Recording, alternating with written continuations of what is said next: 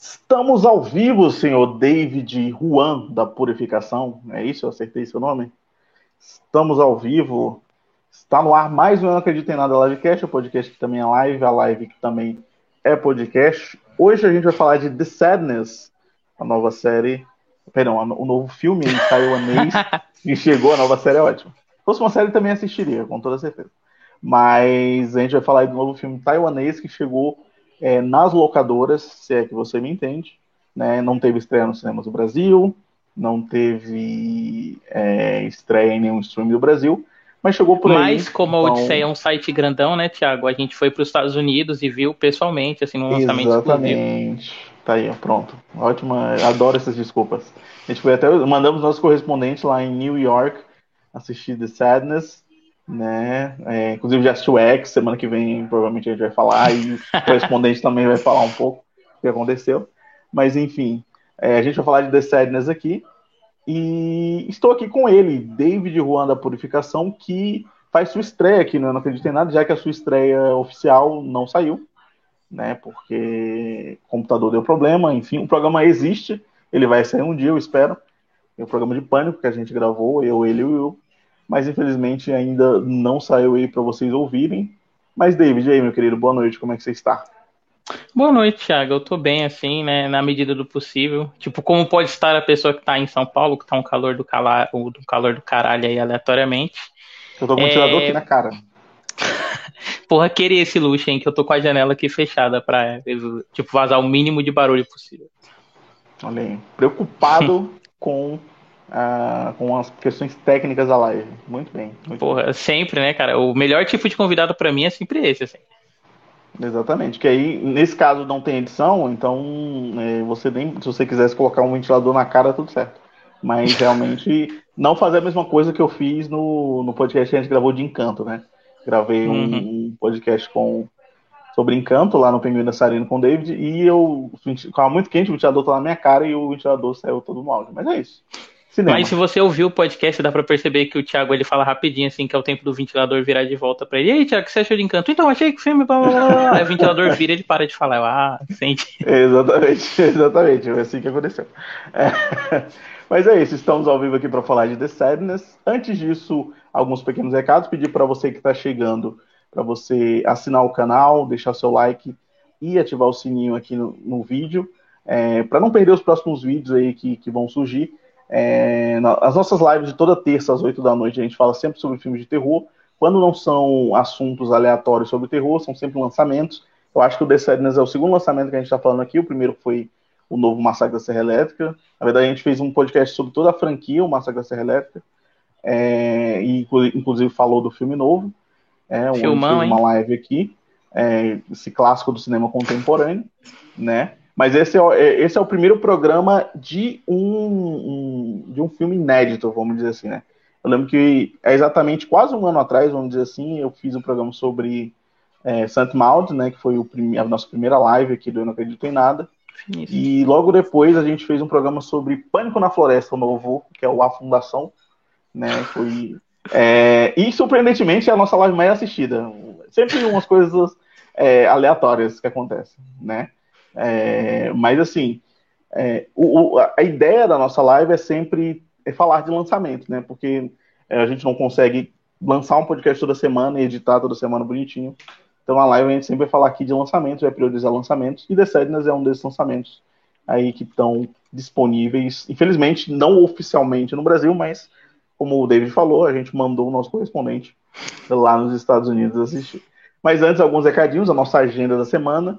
Né? Aqui embaixo vai ter todas as nossas redes sociais, assim também como as redes sociais do David, para você seguir ele, é, o Pinguim Dançarino também. E aqui embaixo vai ter o portfólio dele. David é um fotógrafo muito talentoso, inclusive. É, olha a mãozinha no peito.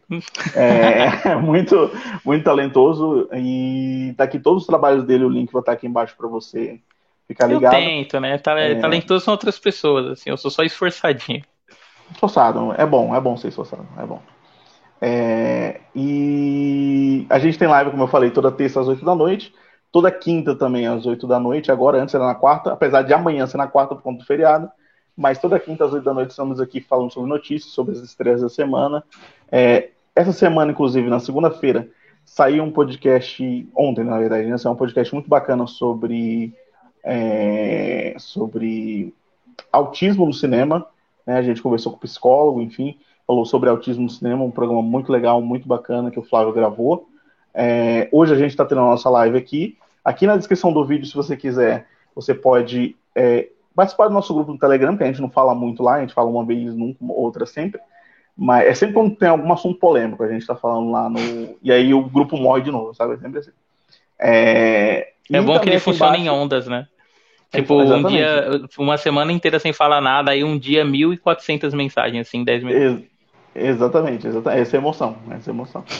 É, aqui embaixo também vai ter o link direto para o nosso plano de assinaturas lá no PicPay, né? O Odisseia Clube, se você quiser nos ajudar, é, é só clicar aqui embaixo também, ou você digitar o Odisseia no PicPay, você vai encontrar a gente. E é isso, recados dados, podcast no ar, lives no ar. Como eu falei, toda terça, 8 da noite, estamos aqui falando sobre algum lançamento do terror.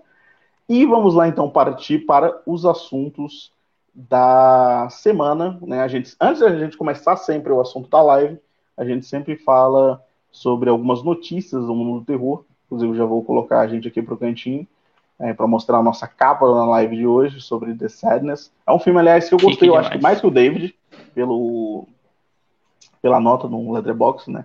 Um, um negócio que, que, sou muito julgado, aliás, por gostar muito dos filmes. David aí que virou uma pessoa inimiga do entretenimento também, recentemente. o que, está acontecendo? Não sei o que, está acontecendo, mas mas é isso. Cara, são, eu é... juro que são os filmes que não estão colaborando comigo, sabe? Animais Fantásticos, Sonic, é, A Cidade Perdida, entendeu? A culpa são dos filmes, não são Eu vou com a maior boa vontade do mundo, assim. Longe de mim, tipo, ir pro cinema pra querer falar mal de filme, assim. Que eu quero ser uma pessoa feliz, sabe? É muito fácil colocar a culpa nos filmes, né, David? Muito fácil. É isso. Ah, eles não vão vir me cobrar depois nos comentários. É, exatamente, exatamente. Mas é isso. É, é, eu acho que eu gostei mais que o David. Quando a gente for falar mais, a gente vai explicar mais sobre. É, mas o, antes disso, como eu falei, né, a gente sempre fala algumas notícias aí da semana no mundo do terror, claro, que é os assuntos que a gente fala aqui. Às vezes não tem nenhuma notícia, a gente já parte para o assunto, mas a semana tem algumas até. A primeira delas é que X, né, um novo filme de terror do Ty West, esperadíssimo, é, vai chegar aos cinemas brasileiros no dia em agosto, né? A PlayArt, como a gente já tinha falado aqui em outras lives, adquiriu os direitos e vai é, lançar um filme em agosto. E, mas, né, entretanto, o filme vai sair em vídeo on demand lá nos Estados Unidos na quinta-feira, no dia 14 de abril. Se você está vendo essa live depois, muita gente sempre assiste essa live depois. É... Se você está vendo essa live depois, o filme já deve estar tá aí disponível, né? Ou, como você sabe, a gente viaja para os Estados Unidos e assiste. Uhum. É... Como sempre, as produtoras lançando, né? No caso, estamos em abril, maio, junho, julho, agosto. Quatro meses depois, X vai chegar aqui no Brasil. Que delícia, é... hein? Que delícia. Quando a maioria já vai ter assistido, eu queria saber, David, o que, que você acha dessa decisão? E se você está ansioso por X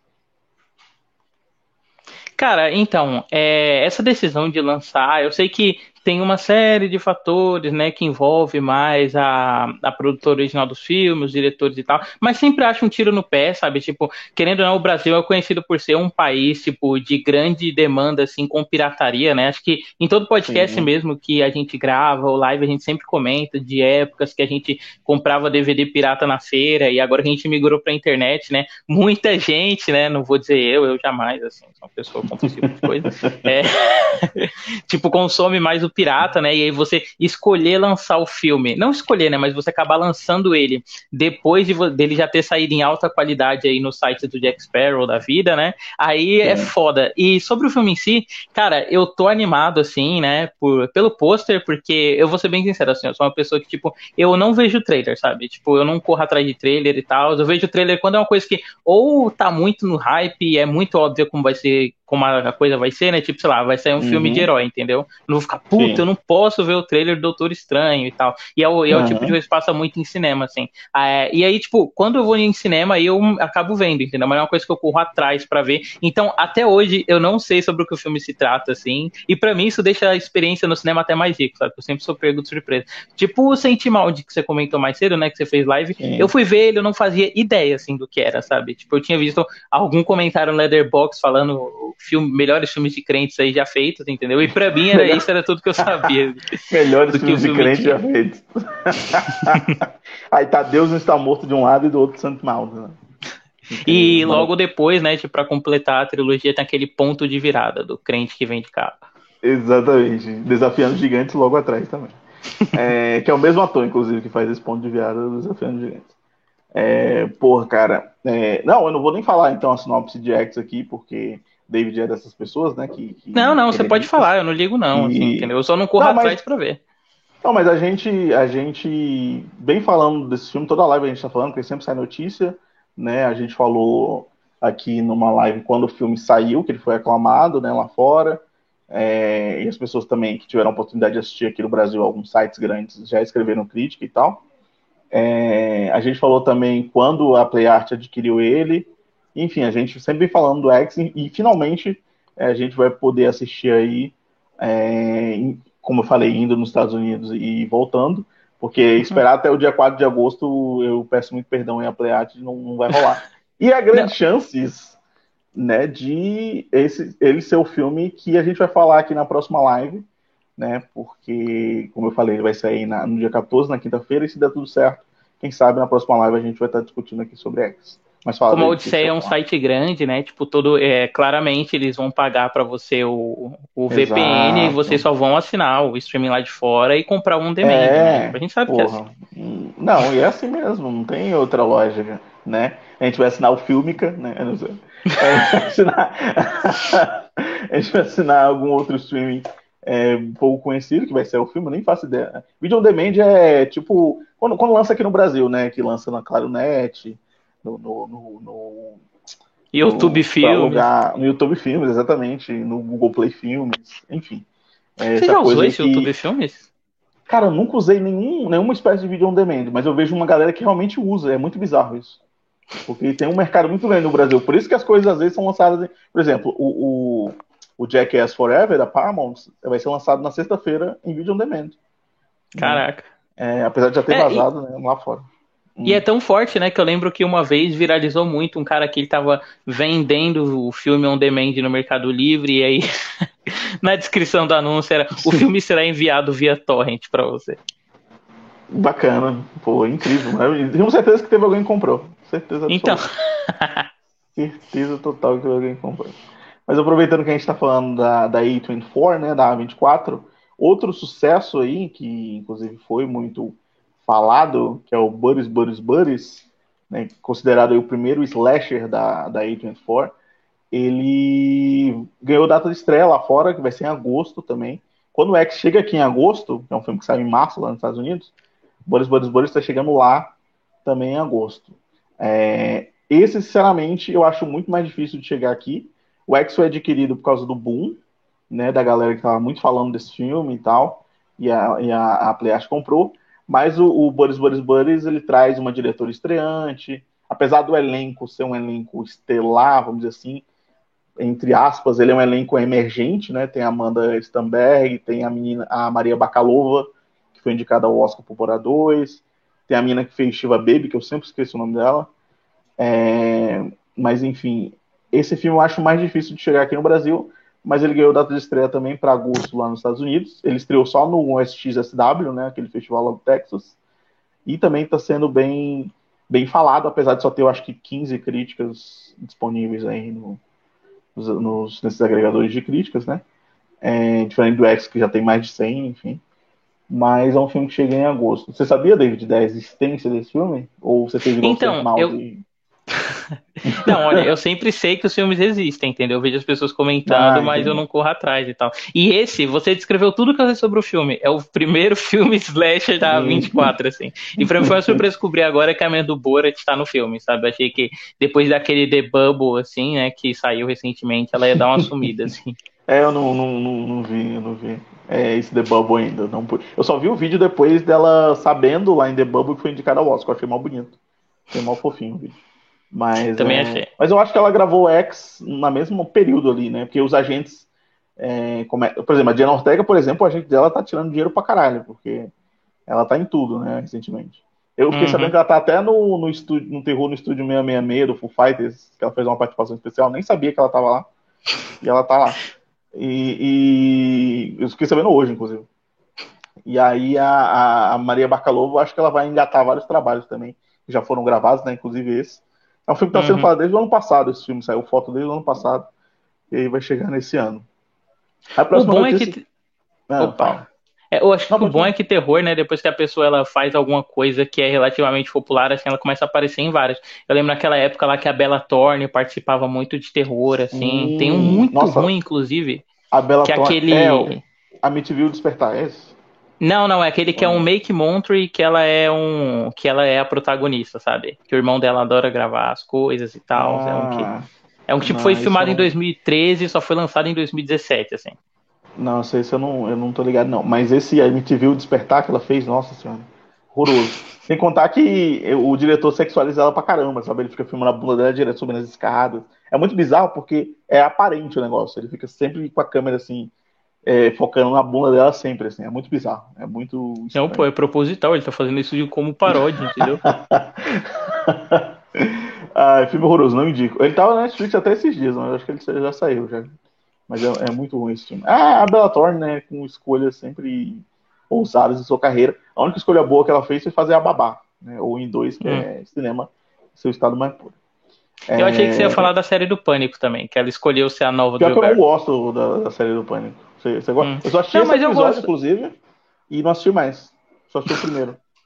Mas eu gosto, assim, tipo, da escolha dela, sabe? Eu lembro que na época eu via ela falando em entrevista que o pessoal ofereceu o papel de protagonista para ela, mas ela preferiu fazer só a cena do começo, porque ela achava que o que a Drew Barrymore tinha feito no cinema era mais icônico, assim, sabe? Do que só ser a protagonista hum. da franquia. Entendi. E conseguiu, né? Hoje é para a para, o Drew Barrymore e, e, uhum. e Bella Thorne. Eu é... vou falar que eu até prefiro um pouco a Bella Thorne, assim, acho que ela pega mais umas excentricidades. Ai, cinema, cinema. Se o Will tivesse aqui, ele ia te agredir. Aliás, o Will Weber estaria aqui nessa live hoje, mas como é um professor que sempre está em reuniões, né, infelizmente não pôde estar e, e me avisou hoje, inclusive de manhã, quando a gente, eu e David estávamos na cabine de Cidade Perdida, filme que estreia em breve aí. Eu gostei, David não gostou, novidade, né, mas estará em breve aí no, no... crítica lá no site. É, a outra notícia, ela tem a ver com o estresse também, apesar de eu não ter separado foto, acabei de ver aqui isso aqui agora, mas é só o adiamento de The Northman, né, O Homem do Norte, no filme do Robert Eggers, para quem não sabe, diretor de A Bruxa e O Farol, ele é, ia ser lançado agora, na semana que vem, no dia 21 de abril, aqui no Brasil, e foi adiado, inclusive, que é o mesmo dia do lançamento, mesmo dia não, né, estreia lá nos Estados Unidos no dia 22, na sexta-feira, que seria um dia antes do lançamento lá, lá fora, agora ele foi adiado para uma semana depois de Doutor Estranho no Multiverso da Loucura. E eu queria saber, David, o que você acha dessa loucura da Universal? Cara, assim, de novo, né, esse negócio do tiro no pé, mas caralho, essa foi muito de fuder, porque você pega provavelmente, né, o blockbuster mais importante, assim, dessa primeira metade do ano, em termos de bilheteria, em termos de apelo popular, né, porque você está juntando esse negócio do MCU, que é a maior franquia de mídia da contemporaneidade, com X-Men, a X-Men dos anos 2000, sabe? É, vai ser esses filmes fenômenos, assim, igual foi o Aranha, o último Homem-Aranha e tal. E aí, tipo, você pegar um filme super indie, assim, do diretor da Bruxa, sabe, e colocar ele para uma semana depois, é muito pedir para não passar, sabe, ou para ninguém ver o filme. Tipo, a gente sabe é que... boicote, né? Sei lá, bizarro isso. Assim, Sim. apesar de ser só aqui, né? É, na, acho que aqui, tipo, não o Brasil, a América Latina inteira. Lá fora eles estreiam semana que vem. Mas assim, é muito bizarro ainda, porque o Brasil e a América Latina são mercados muito fortes da, da Marvel, né? Uhum. Não, e é um negócio que eu comentei também, tipo, a gente tem essa cultura, né, da pirataria, e aí é foda, tipo, o filme ele estreia, ele vai ter essa grande, tipo, esse, essa grande degradê de diferença, né, e aí, uhum. sei lá, imagina que o filme vaza nesse meio tempo, sabe, que não é uma coisa muito incomum, assim, desses filmes pequenos, e como é que fica, tanto que, tipo, você comentou, né, que é um lançamento um dia antes, essa estratégia começou a funcionar no Brasil justamente para evitar, tipo, é, que as pessoas não fossem ao cinema, sabe, foi mais um incentivo para fortificar, assim, o consumo da, do Brasil, principalmente. Exatamente, exatamente. É, é um grande erro, assim, cara. Eu, sinceramente, eu não entendi. É, a, a, gente até discutiu hoje isso em off. Tem, o grande lançamento desse mês é Animais Fantásticos 3, né? Tem um grande público, independente da qualidade do filme. Mas, sei lá, o filme ia ser lançado semana que vem com uma semana de diferença e pegar duas semanas de diferença do Doutor Estranho, poderia render uma grana bacana. Né? O Eggers deu entrevistas que o estúdio interferiu bastante no filme, que estava meio insatisfeito, que foi meio que inferno hum. ali trabalhar, mas ao mesmo tempo o filme está sendo aclamado. Né? Já saíram as primeiras críticas e o filme está sendo bem aclamado. É, então, eu achei, eu fiquei com medo, aliás, de ser um filme ruim, porque ele está acostumado a fazer filmes pequenos, né? O, o A Bruxa e o Farol são filmes da A24, inclusive, da A24. E o, o, o The Northman é o filme da Fox Features, que é a subsidiária da Universal. Então, é um filme que tem a distribuição da Universal, é um filme produzido pela Universal. É o primeiro filme grande do Eggers. Né? Não vai ser um terror assim, ele, apesar de ser um filme extremamente violento, é, segundo as críticas que já saíram. Ele é um filme, é um filme de vingança, né? Ele tá mais para um, sei lá, é... Como é o nome daquele filme com o Leonardo DiCaprio? Do... O Regresso, eu pensei nele Regresso. agora que você falou também. Ele tem mais uma vibe do Regresso, sim, apesar de ser um épico, do que necessariamente um filme de horror, assim. Apesar de das críticas, as primeiras críticas disseram que o Eggers impõe, né, aquele jeito dele e tal. Uhum. Mas é o que você falou, é um filme hip, é um filme mais cult, se você for comparar, né? Apesar do elenco ser estelar, Nicole Kidman, William Defoe, a Anna Taylor-Joy também, como sempre, tá aí. É, aliás, a Anna Taylor-Joy, a gente já comentou aqui em live que ela vai fazer o, o ela vai estar no remake de Nosferatu, né, do Eggers, inclusive, uhum. que vai ser lançado ano que vem. Eu queria muito que ela fizesse o né? Nosferatu. Né? Eu queria muito que ela fizesse o Nosferatu e não a mocinha do Nosferatu. Pô, eu ia, ia ser maravilhoso. Ia ser incrível. Mudança Porra. de perspectiva. Aí imagina, você vai colocar o Nosferatu quem? William Defoe, só porque ele é feio. Né? Coloca uma. coloca a Ana Taylor-Joy pra fazer o Nosferatu. Vai ser muito mais legal. Uhum. Ó, recentemente saiu um ensaio dela para alguma revista aí que ela ficou com um potão, assim. Então, se ela raspasse a cabeça e ele só filmasse ela em grande angular, ele já tinha a careca pronta, né? Seria só Pô, maquiagem, assim. Tá aí, ó. Por mim, excelente. excelente. Ou, ou coloca o Anna Taylor-Joy e se não der certo, coloca o Robert Pattinson como nosso errado também. Por mim tá super tranquilo. É, e vamos ao último assunto antes da gente falar sobre, sobre The Sadness, que é Titanic 666 é um clássico já do cinema, a gente pode dizer assim, né? Que vai chegar aí, vai estrear um serviço de streaming chamado Tubi, é, lá nos Estados Unidos, que é uma mistura de YouTube com Mubi, porque é, é, ele se escreve T-U-B-I, né? Tubi. É... Mais uma trecheira aí chegando, né? Dos, é, é, eu ia falar dos mesmos criadores de Sharknado, mas não é não. É, do, dos mesmos, das, das das quase mesmas mentes brilhantes aí por trás dessas trecheiras, Sharknado, esses outros filmes, é, Castores Voadores, enfim, Macacos Voadores Assassinos do Espaço, que é um filme maravilhoso também. Titanic 666 vai estrear na sexta-feira, dia 15 de abril, e conta a história de um transatlântico que vai fazer o mesmo percurso, uma réplica do Titanic, que resolveu fazer o mesmo percurso do Titanic original. Só que nem é, é, segredo dizer que as coisas dão um pouco errado. E aí é, começam a aparecer fantasmas. Aliás, esse CGI aqui tá maravilhoso. Eu nem quase percebi que é CGI. Achei incrível. É, é são seus gatos, David, que estão aí mexendo é nas coisas? São seus gatos que estão aí mexendo nas coisas? É que você tá olhando para trás, eu que são seus gatos que estão olhando, estão mexendo aí de vez em quando a Marcelina ela fica querendo entrar, entendeu? Mas se eu deixar ela entrar, depois ela vai querer sair porque ela só quer ver o que eu tô fazendo assim. É o, ah, o mal de ter gata, ela tá arranhando a porta. Você tem uma gata? Tem uma gata só. Marcelina é o nome dela. É, por causa da Princesa Vampiro do Hora de Aventura. Ah, sim. Não, é, eu sei. Parabéns. É um grande nome, um grandíssimo nome. Um grande beijo a Marcelina. Mas é isso. É, dia 15 de abril está Titanic 666, esse clássico do cinema que, como eu falei, vai estrear na sexta. Grandes chances de é, estamos também viajando para os Estados Unidos para assistir esse clássico só por curiosidade. E caso a gente consiga assistir essa semana, é, semana que vem trago um, um, parecer sobre esse, sobre esse filme. David, o que, é que você hum. tem a dizer sobre Titanic mesmo? Então, eu comentei, né, que eu não vejo o trailer, mas esse aí piscou na minha timeline, né? É um negócio tão, tão excêntrico, né? Tipo, tão aquela coisa que você sente o cheiro de cinema assim de longe. Até eu que perdi o olfato por causa do Covid, conseguia sentir, sabe que eu tinha que ver. Não voltou ainda e... seu olfato? Não, não voltou. Eu espero que um Caraca, dia volte. Assim. Muito estranho que algumas coisas, tipo, eu sei que tem um cheiro no ar, mas não necessariamente sei qual cara, é o cheiro, sabe? Então, miojo e urina é o mesmo cheiro, cara. Eu tive Covid também e eu perdi, mas aí voltou. Entendeu? Tipo, coisa de uma, duas semanas, assim. Não Tem algum botão que você apertou? Alguma coisa que você cheirou? Cara, assim? naturalmente, assim. Não, então, eu, eu. Quando eu tava com Covid, eu cheirava muito alho, que alho é bem forte. Hum. Né?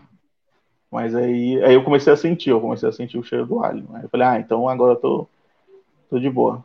Mas é preocupante, até agora não. Fora. Fora. Não, mas na, nada que vai aí. me matar, assim. Espero que não. Espero que não. Deixa as coisas desligadas aí pra. pra não, não, sabe qual que é pior? Tipo, Mas você não sente nenhuma densidade, com... assim, sei lá. Não, eu sinto, entendeu? Mas, assim, tipo, exemplo, eu sinto tá que cagando, tem alguma coisa vamos, no vamos ar. Supor, um exemplo, você tá cagando. Você sente uma ah. densidade, um peso, assim. Você não sente o cheiro, mas você sente um peso. Sim, Sempre. sim, com certeza. Então, é o que eu falei. Ah, eu sinto que tem algum cheiro no ar, mas eu não sei explicar qual que é o cheiro. Tanto que eu falei, né? É Miojo e urina, pra mim, é o mesmo cheiro, sabe? Tinha uma época Caralho. que um amigo meu, o gato dele tava com infecção urinária, né? E aí, toda ah. vez que eu ia na casa dele, eu sabia que tinha algum cheiro no ar, mas não sabia o que era. Tem alguma coisa aqui na sua casa. Ele, é o meu gato, né, cara? Infecção urinária, mijando em tudo. Eu, ah, não sabia não, cara, mas bom saber aí. Que era só urina de gato, não era gás vazando na sua casa, nem nada do tipo. É isso. É hum. Não, e sabe o que é pior? É que, tipo assim, eu tô passando com um otorrino, né, no SUS. Aí na primeira uhum. consulta, né? Eu eu, ele perguntou, tem mais alguma coisa, né? E aí eu tô há tanto tempo sem olfato que eu esqueci de falar para ele que eu tava sem olfato. Aí eu saí do hospital, chegando para casa, hum. nossa, não falei para ele que eu tô sem sentir cheiro, né? Aí na segunda consulta, aí falou, nossa, tá, é... e por que você não falou antes? Eu esqueci, doutor. Aí ele ficou mirando com a cara, assim, como se fosse responsável. Ai, caramba. Ai. Eu, eu, queria muito ter visto a cara do doutor de julgador, assim, olhando para você. Mas é isso, então. É, olfatos à parte. vamos agora falar sobre The Sadness. Primeiramente, como você já sabe aqui, está acostumado nas nossas lives, toda vez que a gente fala sobre lançamentos, a gente sempre faz um primeiro bloco pequeno ainda, sem spoilers, falando sobre o contexto geral do filme, e depois a gente parte para os spoilers. É, eu sempre tô, tento jogar uma imagem aqui no Twitter e sempre ele trava, toda semana, é, esse martírio. Ele sempre dá uma travada todas as semanas, mas eu continuo falando e é isso que importa. Tá? E agora sim, esse é o pôster de The Sadness para você que está vendo. Para você que está só ouvindo, é um cara segurando um machado. Daqui a pouco alguém pergunta se é uma referência ao Iluminado, como aconteceu na, na coletiva de imprensa de O Farol, em que eu estava presente, com a presença de Robert Eggers e, e William Defoe. É, uma pessoa levantou e, e, falou assim: Ah, eu, eu vi que o, que o, que o Robert, acho que é o Robert Pattinson, eu vi que o Robert Pattinson usa o machado no filme. É alguma referência ao Iluminado? Você já assistiu Iluminado? A cara do Robert Eggers nesse momento é maravilhosa. E eu fiquei com muita vergonha da pessoa que perguntou. Eu não, pior que eu não lembro quem é, mas o, o Vitor Martins sabe quem é, porque ele estava lá também. É. eu acho que o Diego também. Mas tava. nesse filme claramente é, porque ele é um filme de grandes metáforas aí, um guiando, entendeu? E que busca busca fazer comentários desde a raiz do horror, né? É, exatamente. creio que sim também. É, o, aliás, o Will, a gente estava comentando sobre o filme, ele me mandou assim. É, olha aí, um, mach, um, cara segurando o um machado, referência ao Iluminado. Aí colocou embaixo algum cinéfilo que assinou o MUBI, né? Mas é. é isso, um grande beijo a MUBI Brasil, os queridos amigos agora. Agora são amigos. Sei que você mandar um beijo para os cinéfilos, eu ia falar, porra, Thiago. Não, não, não. Um grande beijo a MUBI. Mas é isso, vamos falar então de The Sadness, novo filme taiwanês. É, o nome original chama Kubei, né? É, o, idioma falado em, em, em Taiwan é o mandarim. Eu não sabia disso, descobri pesquisando sobre o filme. É, e ele foi lançado no dia 21 de janeiro de 2021 lá em Taiwan. E aí percorreu vários festivais. É, ele é um dos filmes que eu estava ansioso para assistir esse ano. É, sempre vários youtubers, várias listas, né, de, começam a listar os filmes de terror que estão mais ansiosos. E o The Sadness estava nessa lista, nessa minha lista pessoal, vamos dizer assim. Ele não chegou a entrar na lista do, do site, que a gente. A primeira live que a gente fez esse ano foi uma live é, sobre os filmes mais esperados do ano. Mas ele não chegou a entrar porque eu achei que ele ia demorar muito mais. Eu, ia, eu achei que eu ia demorar muito mais a assistir ele. E que ele não teria chances de chegar por aqui, né? Assim, eu acho que ainda não tem chances de chegar nos cinemas brasileiros, vamos dizer assim, né? Mas pode ser que chegue em algum streaming depois, né? É, mas é, a gente nem mencionou o filme aqui, mas era um dos que pessoalmente eu estava muito ansioso para assistir, porque desde janeiro do ano passado Ele estava percorrendo alguns festivais, sendo bastante elogiado. E aí ele acaba chegando por aqui por outros meios, né? Ou, como eu já falei, ir até os Estados Unidos assistir o filme. O filme é escrito e dirigido pelo canadense Rob Jabaz. O Rob Jabaz ele é canadense, mas ele tem ascendência taiwanesa, né? E aí ele aproveitou todo o contexto ali da pandemia para fazer esse filme. Eu vou pedir para David Juan da Purificação ler a sinopse de The Sadness. Ok. Você quer que eu pegue a sinopse da, da pauta ou eu posso fazer de cabeça assim? Você que sabe, cara. A sinopse aqui da pauta tá, tá aqui, se você quiser ler ou se você quiser fazer da sua cabeça, fica à vontade. Então, é porque como eu estou transmitindo pelo celular, para mim ler ela fica um pouquinho difícil. Deixa eu pegar o outro aqui. Tudo certo, tudo certo, fica tranquilo. Se você quiser fazer da sua cabeça também. Ah, então vou fazer da minha cabeça, né? Brilhante de David Juan Purificação. Mas um novo vírus assola a humanidade, o vírus Alvin, né? E esse vírus, ele é tem Alvin, aquele é. mesmo. Nossa, eu não lembrava o nome do vírus era Alvin. É. Não, achei muito aleatório, assim, quando eu tava vendo no filme. Tipo, o vírus Arthur Alvin, Alvin, tipo, cara. Arthur Alvin. Não, parece muito esses nomes que brasileiro dá, tipo, vírus bem TV, sabe? É, sim, sim, parece mesmo. E os nomes E de aí- operação da Polícia Federal são, que são super criativos, né? são muito bons, são muito bons. Então, o novo vírus, né, assola a humanidade, o vírus Alvin. E esse vírus ele tem o mesmo efeito dos Parasitas, do David Cronenberg, né? O mesmo efeito de qualquer elemento de cinema trash. Lembrei muito de Hospital Macabro e tal, que é fazer as pessoas agirem violentamente, né? Tipo, seja essa violência física ou sexual, assim, uns com os outros, né? Um vírus que faz o ser humano perder a razão. E aí, desse caos urbano, né, que se instaura na cidade, o protagonista, que agora me fugiu o nome, o Thiago vai me É saber Jim. falar. Ele O se separou da esposa, né? Porque ela foi fazer um Namorada, trabalho enquanto ele ficou em Cat. casa, namorada. Nossa, eu tô fazendo super bem a sinopse, né? Vocês estão vendo? Tá. E aí, e aí, tipo, por eles terem se separados e o vírus ter e o vírus ter chegado na cidade, né? Ele acaba tendo contato com o vírus e ele começa a se perguntar onde ela está e o que ela fará e tal. E aí o filme é essa busca, né, dele por ela enquanto ela tenta sobreviver do outro lado da cidade aos infectados pelo vírus. Muito boa.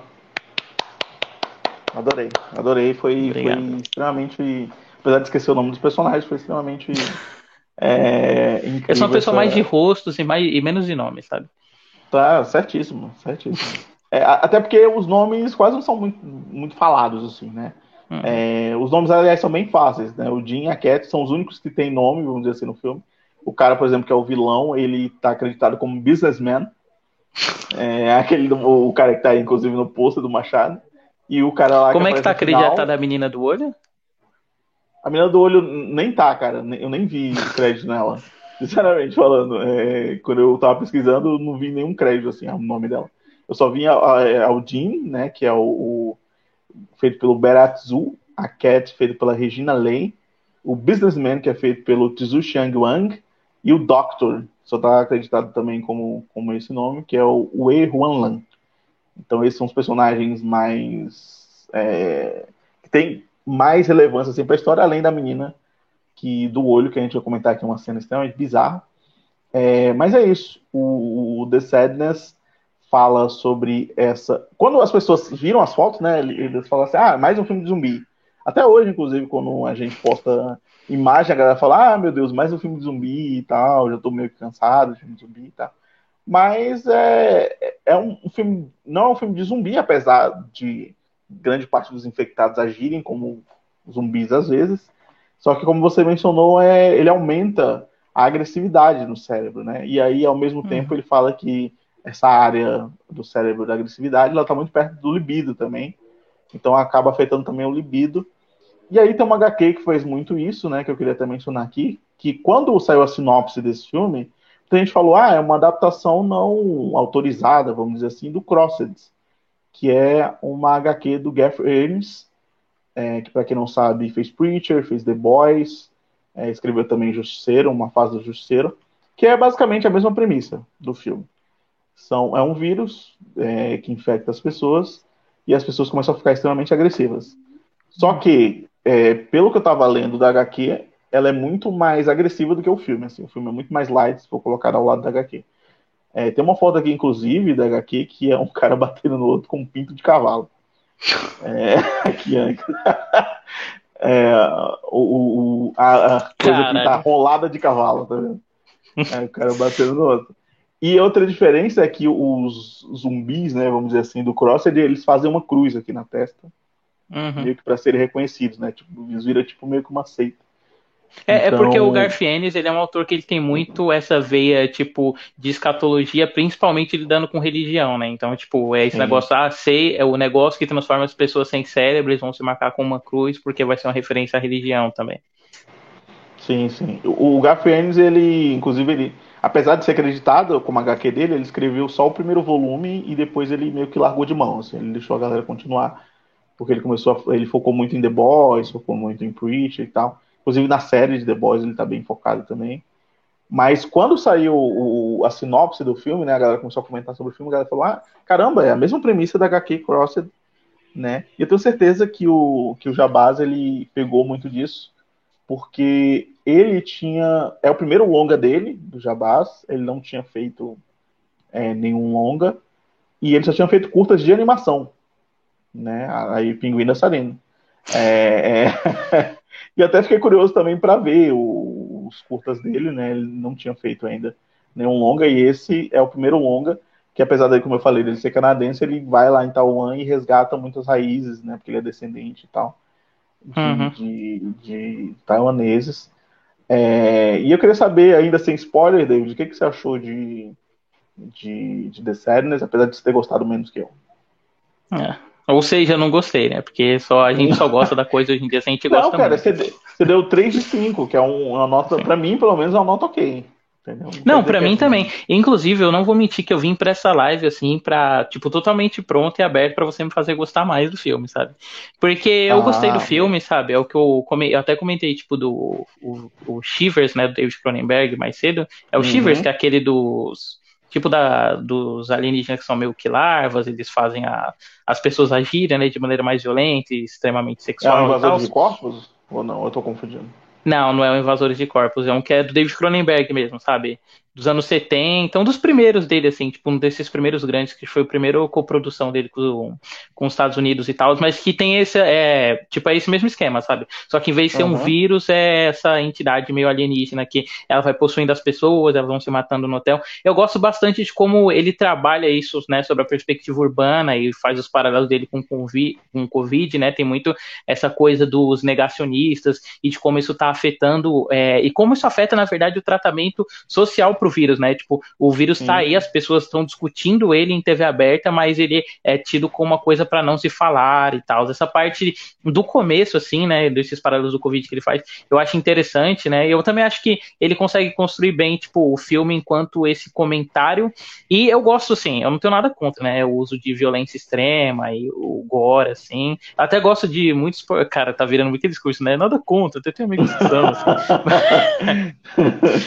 Mas eu gosto bastante bastante de muitos porn tortures também, tipo aquele colecionador de ossos e tal. Ah. Mas às vezes eu acho que esse filme ele passa um pouquinho assim do ponto, sabe? Acho que a, principalmente na cena lá que a gente vai comentar, tem uns negócios que a gente vê, a gente, putz, entendi. Não sei se eu precisava realmente ter visto isso e tal, sabe? Sim. Mais uma coisa que eu gosto bastante é de quando é do jeito que ele pega nessa né, violência, ele vai escalonando ela para tipo ela ir se transformando numa coisa tão vazia assim no filme, sabe, para os personagens enquanto eles estão vendo e tal, que realmente quando chega no final você entende porque o título é The Sadness, sabe? Não é The uhum. Violence ou The Agressividade, por exemplo, sim, entendeu? Sim.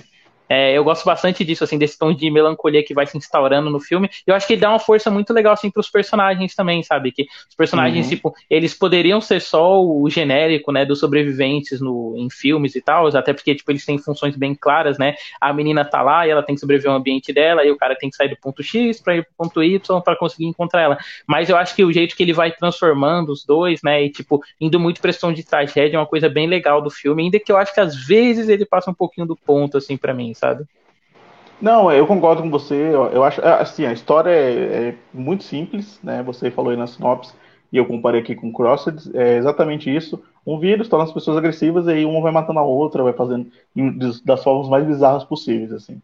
Mas eu gostei muito da parte que você falou que é que essa coisa que a violência com o tempo ela vai ficando eu não vou dizer nem normal, mas ela vai ficando no segundo plano, sabe?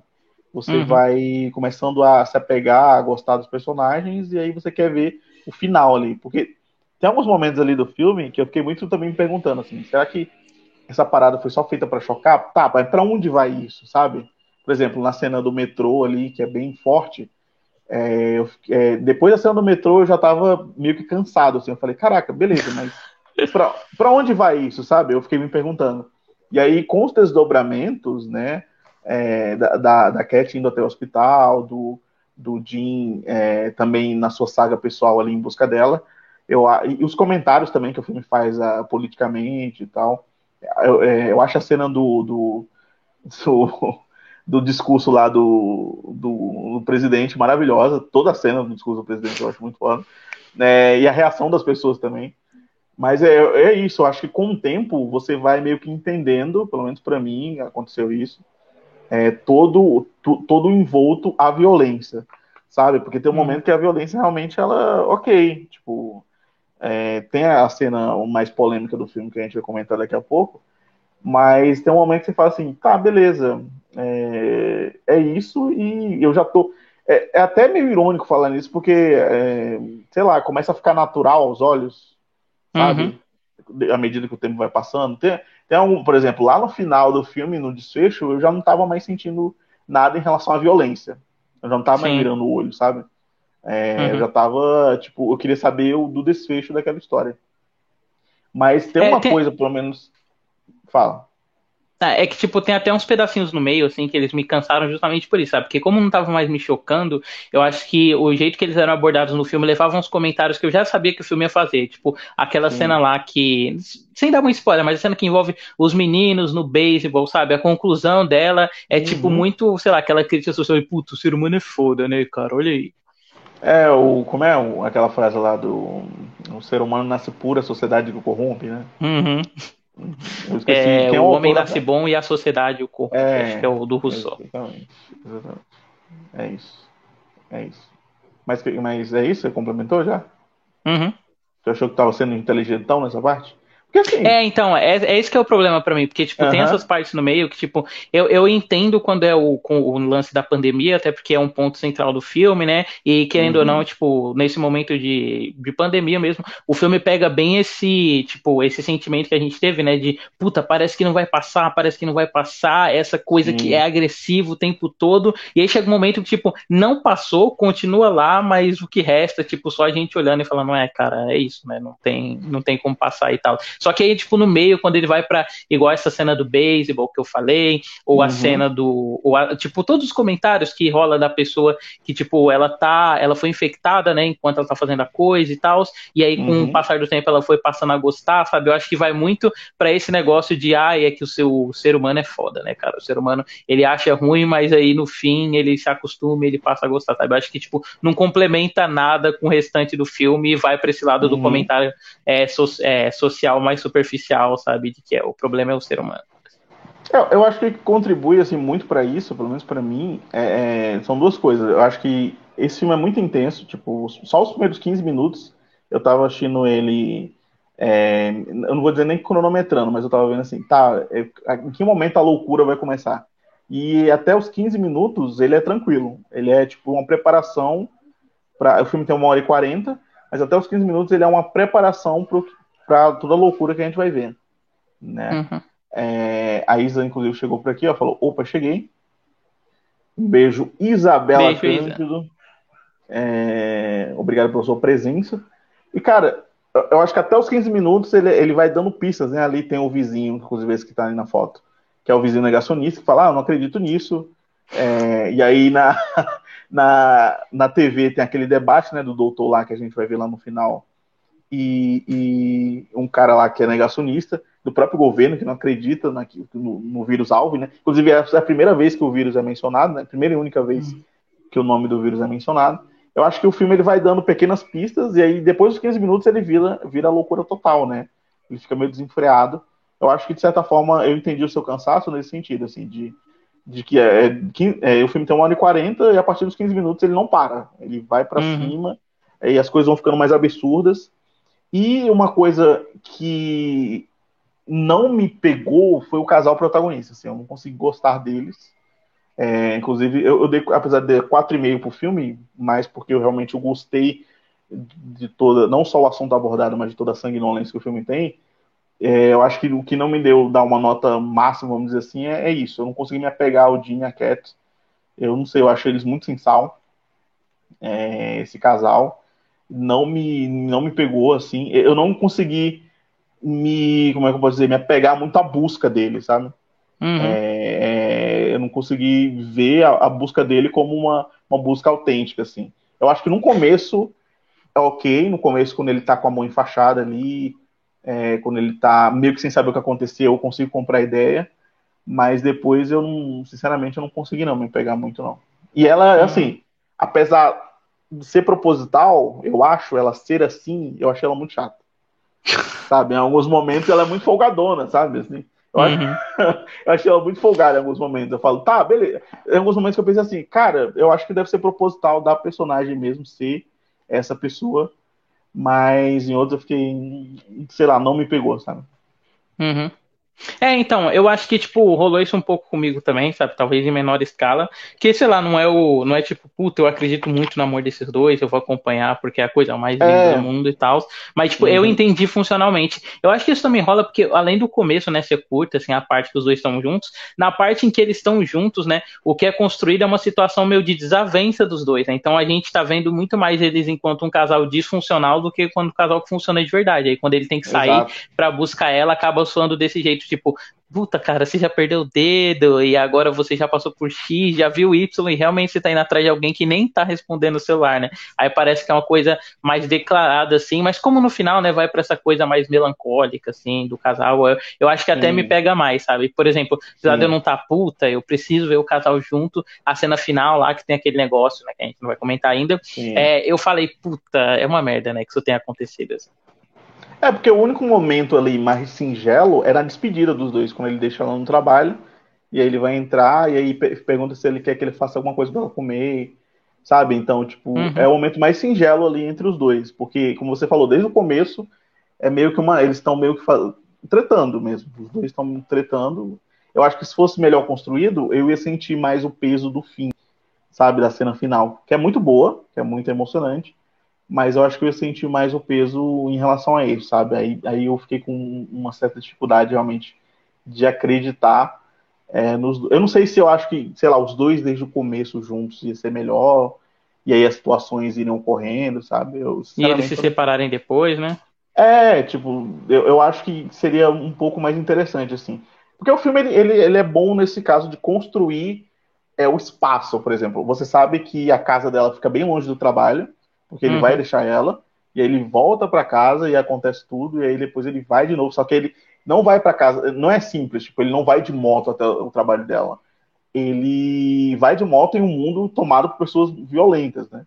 Então ele passa por vários vários interpérios, vamos dizer assim, para poder chegar lá. Mas, enfim, uhum. eu, eu acho que essa busca seria melhor trabalhada se eles estivessem juntos mais tempo, ou se o filme tivesse começado meio que nessa é, nessa relação, né? Uhum. É... Fala.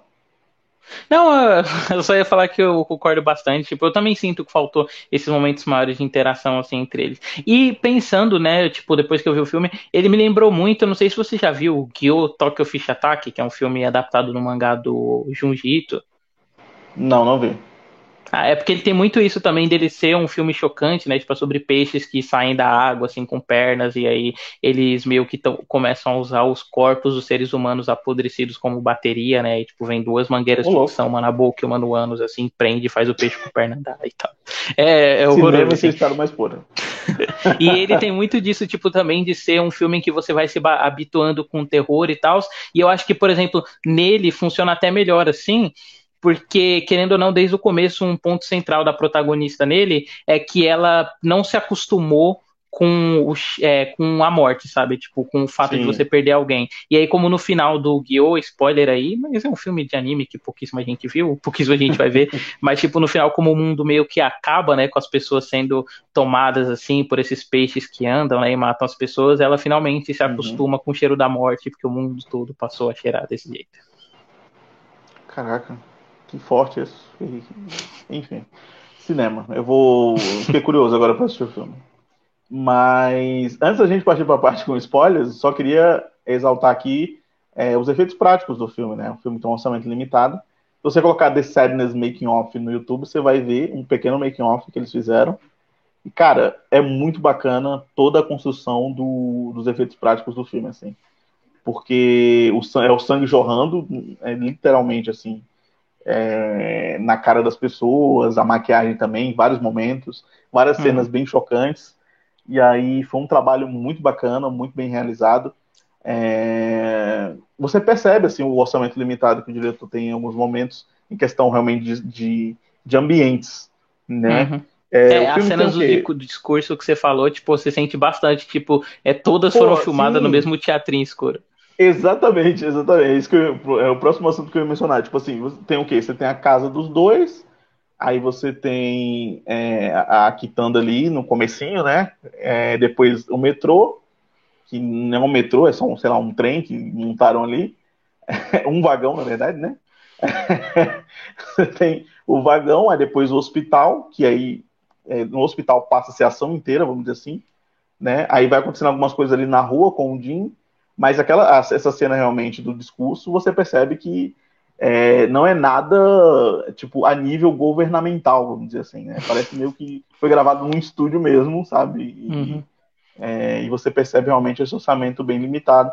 Só que aí é, os efeitos práticos são, aliás, na própria cena do discurso que tá, acontece um, uma explosão muito muito bacana que eu achei muito legal. Lembrou muito aquele filme do, do Cronenberg, inclusive, né? Scanners. É o Scanners Pô, muito, muito foda, muito foda. Uhum. Aliás, eu acho que as referências que o filme tem, né? Tipo assim, ele tem, eu acho que ele tem muito essa coisa do Cronenberg, tem muita loucura que o Sam Raimi colocou ali no Evil Dead também, dessa coisa de, de você não entender muito bem o que está acontecendo ali. Eu acho que ele pegou várias coisas de vários diretores, né? Deve ter se inspirado. Eu não vi entrevistas do diretor para saber, mas acho que ele deve ter se inspirado bastante.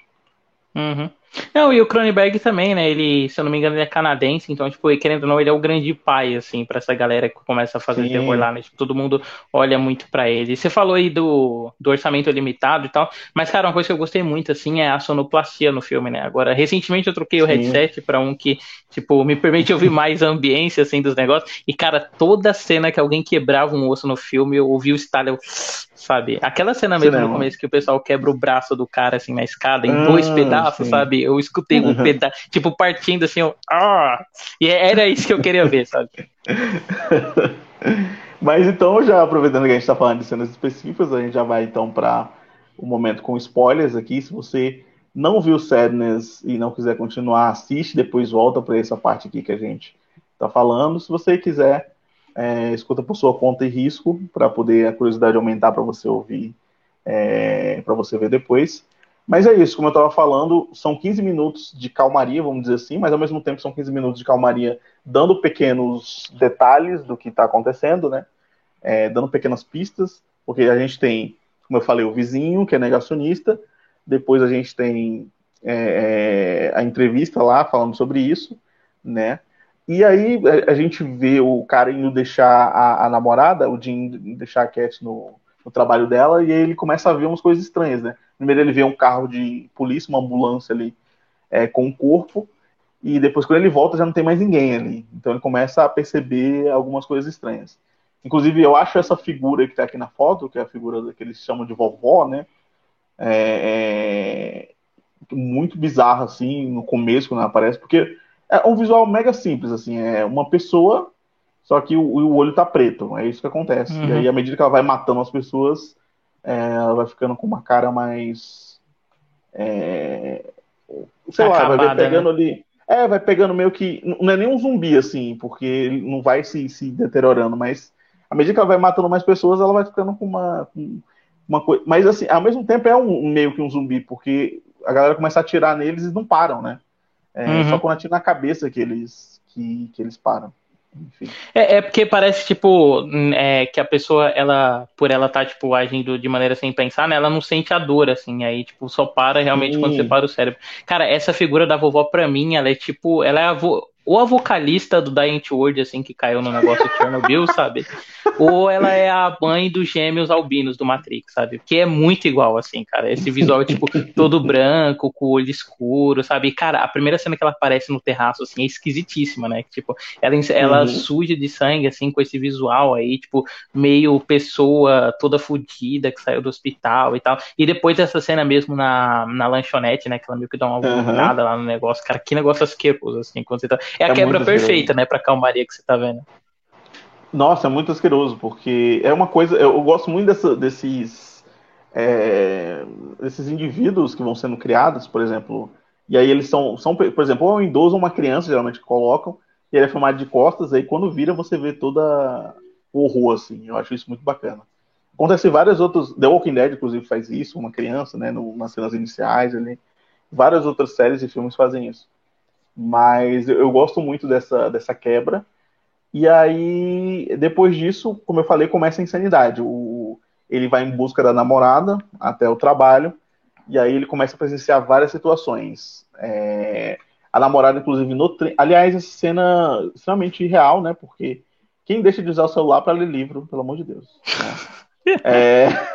é que ela é muito diferentona, a gente viu no começo que ela é toda metida business girl, entendeu? Então ela é... tem que estar tá lendo um livro né, mesmo. Aliás, como eu falei, o, o ator aqui que está do lado está acreditado como businessman. Achei maravilhoso. É, o Tsu Shang Wang. E ele começa a assediar ela, né? E ela começa a ficar incomodada, obviamente. E aí, logo depois, ele começa a perseguir a Cat, é, falando que quer estuprar ela, né? E a gente já falou aqui que é, o, o, vírus ele não só afeta a agressividade, mas ele também afeta o libido. Tanto que no filme tem uma uhum. cena de orgia, inclusive, né? Que eu achei horrorosa, assim, no nível, não no nível tipo de mal feita, mas no nível de, de, de ser feia aos olhos. De eu é grotesca, é muito, né? Exatamente, grotesca. Eu acho que ela é muito comparada, não sei se você já achou o Animal Cordial. Sim, sim. Eu acho, eu acho ela muito parecida com aquela cena de Animal Cordial, que, que o Bruno Benz está transando com a, com a menina, que eu acho que eu esqueci o nome agora, que é uma cena que eu gosto, mas ao mesmo tempo eu acho muito grotesca, assim. Eu falo, caramba, que uhum. sexo feio, sabe? Acho sim. É, e tipo, vai totalmente de acordo com esse negócio do filme, né? De tipo, as pessoas elas estão só fazendo radicalizações do que o ser humano faz, assim, só que isso é horroroso porque o ser humano radical por si só é horroroso. Pô, esse personagem do Businessman é bem legal, né? Porque ele é totalmente o tio conservador, né? Tipo, ele é o vilão, não... cara, né?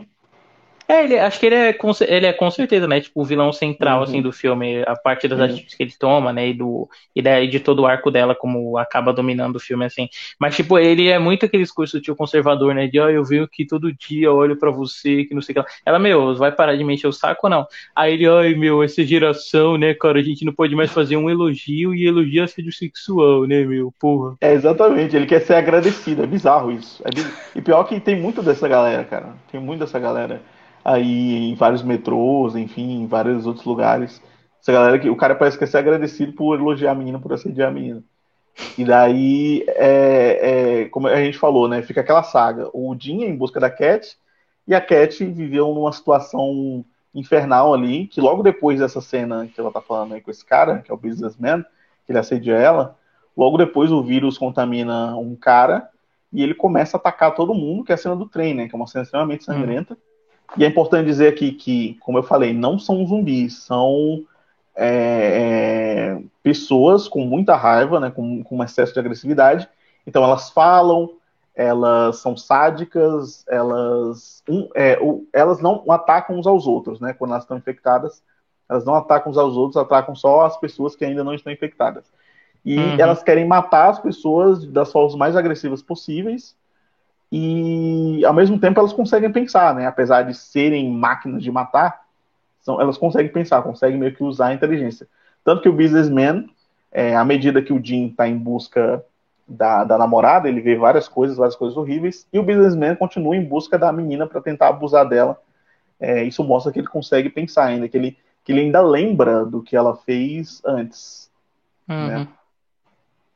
É, e não tem aquela vantagem que sempre tem em filme de zumbi, né? Que, tipo, sei lá, vou entrar no lugar e trancar a porta porque o zumbi não vai saber abrir a porta, sabe? Que é, exatamente. Exatamente. Não, não, tem como, né? Não, não, tem como isso rolar. E, e uhum. isso é o mais, assim, eu, eu acho, sei lá, se, se, se isso rolasse na vida real, vamos dizer assim, eu acho que é o mais é o, é o mais, sei lá, é o mais assustador, porque, beleza, você tem o, você tem a diferença ali, você tem os zumbis lentos do, Romero, que foram, tem, tem, várias inspirações em várias obras, e o zumbi em velocidade 2, né? É, aí você tem o zumbi rápido, que é o zumbi de Guerra Mundial Z ali, vamos dizer assim, que é o mais extremo, né, vamos, vamos falar assim. E aí você tem esse que é o, acho que é o pior de todos, né, que é um cara extremamente agressivo, que apesar de não estar no controle, e aí vem aquela coisa que você mencionou antes, né? Aquela coisa, ah, o ser humano é o mal, né? Então você. Eu acho que o personagem do Businessman ele é bem construído nesse sentido, porque você vê ele antes de ser infectado, meio que um desejo dele antes de ser infectado, uhum. e esse desejo é refletido na pós-infecção. Porque é, quando a gente vê o infectado no filme, a gente vê pessoas descontroladas, querendo matar. Só que ele é o único personagem que a gente vê antes, né? Antes de ser infectado, sabe? A gente vê uhum. depois, claro, lá no final, o outro personagem, mas fazendo essas coisas, é, tipo, vamos dizer assim, como você falou, o velho conservador, né? É como se o velho. Imagina vários velhos conservadores é, infectados. Pô, ia ser bizarro. Uhum. Não, e, e, é foda, né? Tipo, é, esse negócio de só acentuar e tal, porque tem personagens, né, que quando eles se transformam, eles se transformam no meio de algum momento que eles estão agredidos, estão é, sendo agredidos, isso vira meio que um ato de prazer, tipo, ou ele tá sentindo prazer por estar tá sendo agredido, sabe? Igual rola Sim. lá naquela cena do, dos meninos do beisebol, né? Que o Jim vai lá, uhum. ele salva o cara de ser agredido pelos meninos do beisebol, e aí o cara, não, agora que eles vão chegar no meu saco, sabe? Então. É, por que, que você parou, né? Por que, que você uhum. parou eles e tal? É, é, muito bizarro, é muito bizarro.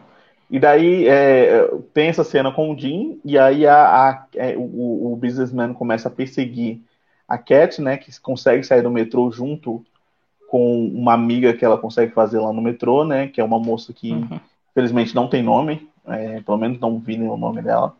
E, aí, e, e fazendo o... referência a Iluminado, né, porque ele tá com o machado na mão. Exatamente. É. ah, incrível, incrível. Um grande beijo aos cinéfilos. É... mas antes disso, ele consegue furar o olho dessa menina, né, com o guarda-chuva. Né? E aí a, a Cat, ela, em vez de ir sozinha, não, ela quer ajudar essa moça. E elas, mas elas conseguem com muita dificuldade sair do metrô e chegam até o hospital. E lá no hospital tem a cena que o David aparece, né? Que é na hora que a mina pede o telefone do, do cara e. na hora que a mina pede o telefone do cara, aparece uma hentai, né? No, uhum. no, no na, na capa do celular, o cara fica já com uma cara assim, meio, meu Deus, o que ela vai fazer? Aí, nesse momento, que eu acho que a Cat é extremamente folgada, sabe? Tipo assim, uhum. ela tenta usar uma situação que aconteceu com ela pra xingar o cara, tipo, sei lá, falando, mano, me arruma seu celular, eu quase fui estuprada, eu quase fui abusada. É, me arruma seu celular aí pra eu ligar. E aí, em vez de ligar no celular normal, ela vai, sei lá, entrar no aplicativo, eu esqueci o nome, inclusive e aí o cara fica meio que incomodado com a situação, né? Meio que a raiva dele vai crescendo. Esse cara, apesar de aparecer pouco, ele é outro que a gente vê ele antes do, do vírus e meio que depois do vírus também. Uhum. Sim. É, e é foda, né? Porque esse negócio dela, tipo, dá pra entender também, né? Porque ela comenta com ele que, tipo, ela vai usar o aplicativo. Porque hoje em dia ninguém decora o número das outras pessoas, né? Exatamente. Pra poder ligar. Mas mesmo assim não deixa essa situação desconfortável. Tipo, a cena, a cara que ele faz, assim, quando ela desbloqueia os, quando ele desbloqueia o celular na frente dela e tem os peitão, assim, sabe? Ela olha para ele, ele meio que olha assim, disfarçando e tal. E depois, quando ele cobra o celular dela. Inclusive, tem uma cena que eu até achei que ele já tava infectado, assim, que é a cena que ele começa a agir de maneira agressiva agressiva com ela pra o É, eu dele. também achei. Só que aí quando o businessman chega, né, ele vai para debaixo do da cama ali, né? Então ele não estava infectado ainda, né? Ele vai para debaixo do, uhum. da maca, né? Eu também, eu pensei também. Em todo momento eu fiquei pensando que, que ele já estava infectado. Mas aí, nessa busca, vamos dizer assim, a polícia chega ali ao hospital, não consegue controlar nada, as pessoas começam a se matar. É, padrão de polícia disso, filme de terror, né? Padrão de exatamente, é, padrão de polícia judicial. Mas antes disso tem a, a, cena que a gente já mencionou aqui, que é a cena do, dos governantes, né? O presidente fala, não, acalma, vai ficar tudo bem, a gente vai entender o que é isso e tal. E ao mesmo tempo faz um discurso negacionista, né? Eu, eu me senti muito no Brasil ali, quando ele começou a falar, não, gente, não, isso aí é invenção, não sei o que, a gente vai ficar bom e tal. E aí, logo depois, um dos generais lá é, coloca uma granada na boca dele e puxa, né? E a uhum. cabeça dele explode. E é uma cena bem legal, bem bacana, eu achei muito bem feita. É, apesar, como eu falei, do baixo orçamento ali, no ambiente, no entorno, mas a explosão mesmo eu gostei muito. Uhum. Nossa, e é foda que você falou desse negócio do Brasil, e é muito difícil não pensar, porque tem até uma parte do discurso que ele fala, não, mas o número de pessoas que é afetado por isso é tipo 20%, beleza, 20% é complicado e tal, mas né, a gente vai sobreviver e tal. É, é muito, é muito bom isso. É muito, tem umas coisas muito sutis, assim. Claro que o discurso, eu acho que o discurso principal, assim, que, que o filme faz, ele é escancarado, ele não é, ele não, não tem, ele não, eu acho que ele não tem que ser didático, e ele não é mesmo, é, uhum. Eu acho que nesse, nesse momento que a gente está vivendo, eu acho que é, fazendo até ó, ó, saindo até um pouco da tangente aqui, é, sendo um pouco político, vamos dizer assim. Eu acho que o momento que a gente está vivendo, as coisas têm que ser muito claras, não tem que ser nada sutil, pelo menos para mim, né? E aí o filme faz isso, essa coisa nada sutil, mas ao mesmo tempo tem uns momentos sutis, como o que você falou, é, dessa frase que ele fala. Tem umas frases também no começo que são bem absurdas, assim, que a galera vai falando e que você vai juntando, assim, você fala, caraca, mano, é praticamente o que a gente está vivendo. É... E depois disso, o hospital começa a ser atacado, e aí você vê que o businessman ainda continua em busca da Cat, só que ele acaba encontrando a amiga dela, e aí ocorre a cena mais polêmica do filme todo, que eu não coloquei foto aqui, nem só porque eu não achei, mas porque também eu não vou colocar uma foto aqui, né? Porque é uma cena bem forte. Bom senso. né? né?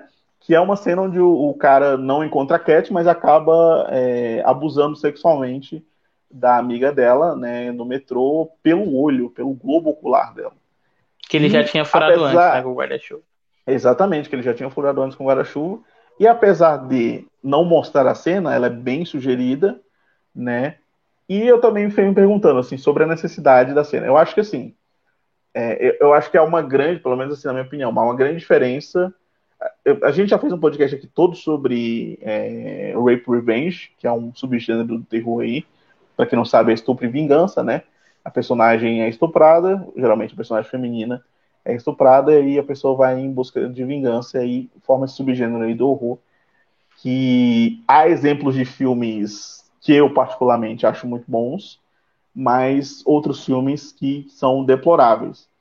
Mas, é, ao mesmo tempo, usar o estupro hoje em dia como é, muleta narrativa, eu não gosto, eu não gosto, eu acho errôneo de certa forma. Ao mesmo tempo que, para mim, na minha opinião, no The Sadness, eu acho que ele não é usado como muleta narrativa porque ele é feito para chocar, ao mesmo tempo em que a personagem ela vira um bicho depois, né? ela vira um monstro e ela não volta meio que para se vingar, então não vira eu acho que pelo menos para mim não vira uma muleta narrativa para ela voltar e se vingar do cara, entendeu? É, uhum. Até porque, de certa forma, vamos dizer assim, quem se vinga é, não se a mina a Cat nem chega a se vingar também do cara quem mata o cara eu acho que é o Doctor né não não a Cat chega a matar ele mas é, mas ele fala isso para ela e você como ela acabou de conhecer a menina, você não sente o peso. Porque, assim, vários filmes de terror, o Rape Revenge, às vezes, ele é uma vingança do pai, enfim, Busca Implacável. É, é, aquele filme lá com o Charles Bronson, né, Desejo de Matar. Muitas vezes o Rape Revenge, ele não é só do terror, né, é um subgênero de vários outros gêneros.